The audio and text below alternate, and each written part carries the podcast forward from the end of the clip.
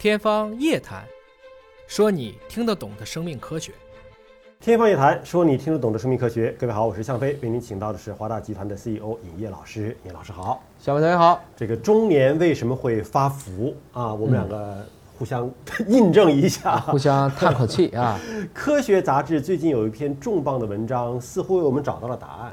就是小的时候啊，人的这个代谢的水平非常的高，甚至高于成年人百分之五十，就相当于一个一岁的孩子，他的代谢的能力是我们成年人的百分之一百五，对对吧？那我们代谢能力不强了，那可不都是吃进去的东西都堆积到肚子上变成脂肪了嘛？啊，那么秦毅老师怎么看待科学杂志给我们找的这个理由？我们以前这个节目里也经常讲，我们到。这个成年期了以后，你的基础代谢率会下降。另外一个，我们也知道大数据啊，中国男子啊，这个数据比较明显，就是本科毕业以后十年平均增重十到十五公斤。公斤？公斤？公斤？就是基本上这个毕业的时候一百二十到三十斤。对，一百二十三到一百五六，差不多都是这个样子。我们往身边看啊，基本真的都是这个水平。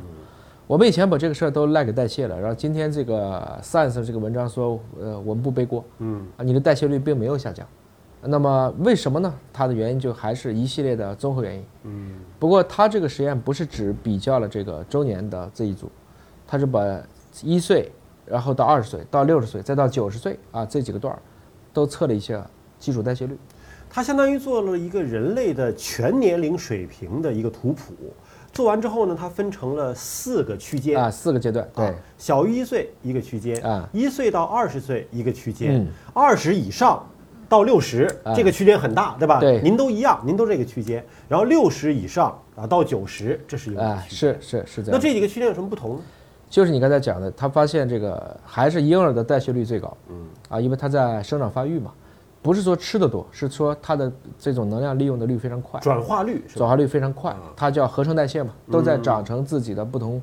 的器官的组织啊系统，就吃进去的东西没有长肺的肥肉啊，而都是长应该长的部分了。啊，应该可以这么理解。啊。啊，然后每一年降百分之三，啊这这等差在降，就每一年就大概降百分之三，这样你算一下，它是从一百五到一百，嗯，五十除以三，大约十六年、十七年的时候就是成人水平了，就到成年了，就跟我们现在一样，哎，从此以后呢，比如说到二十岁，嗯，降了百分之五十，一年就是降百分之二点五到三，然后二十岁到六十岁，嗯，几乎就没变。啊，这个范围是几乎不变的，就比较平稳，比较平稳，啊，然后一直要再到最后到九十到九十五岁这个期间，嗯，你可能才会衰减为百分之七十五，就是跟你成年的百分之七十五，就是代谢转化率很低了，啊，比较低了，啊，它这个后面给出的原因呢，可能是因为你肌肉的萎缩，嗯，因为本身来讲，我们只要是做过健身的都知道，如果你肌肉含量高，你天然吃东西也会被很快被燃烧掉，能量会被燃烧掉。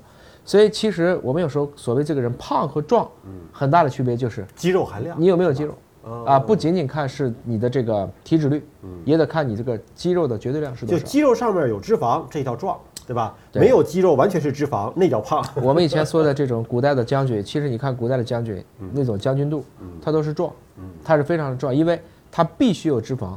这古代打个仗，可能十天半个月。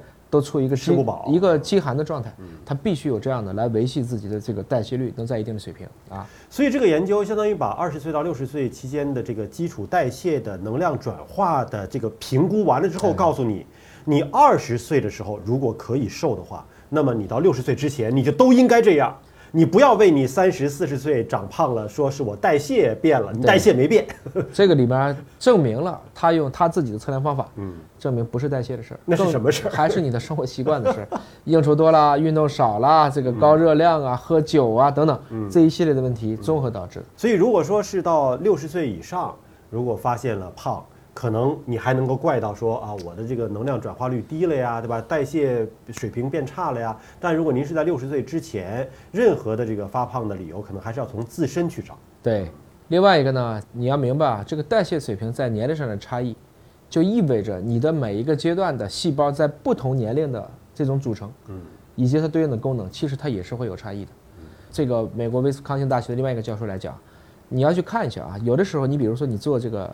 一个药物的临床实验，嗯，在一些幼年的动物当中，OK，但放到老年的动物上就不适用了，嗯，啊，不是说这个是一个简单的基因变了，它很多的时候是它代谢整体的这种模式变了，所以这也就意味着呢，啊，我们可能以后再去对不同年龄段来进行不同的代谢调节的时候，要充分考虑到这个年龄段的一个代谢的具体情况。嗯，还有一点呢，这个文章里面我看完以后呢，它没有考虑太多肠道菌群的贡献。嗯，我们也知道，我们随着年龄的增加，我们的肠道菌群的多样性其实在衰减。嗯，因为越老，它的饮食结构一般是趋向越简单，啊，越不会去尝试一些以前没有吃过的东西或者怎么样。所以本身来讲呢，就如何考虑代谢过程当中的你的能量摄入，这可能是未来的代谢测量的一个大问题。嗯，怎么去确保你这些数据都是准的？不管怎么讲呢，这篇文章之所以我们推荐，还是因为它是个正能量，它告诉你，其实你不用担心你的代谢下降了，更应该从你自身的这种很好的饮食、运动、健康习惯上找原因。就是怨天尤人，不如向自己内心来寻找哎啊！你自己改变了你的健康的生活习惯，可能什么问题也都解决了。感谢你关注今天节目，下次节目时间我们再会。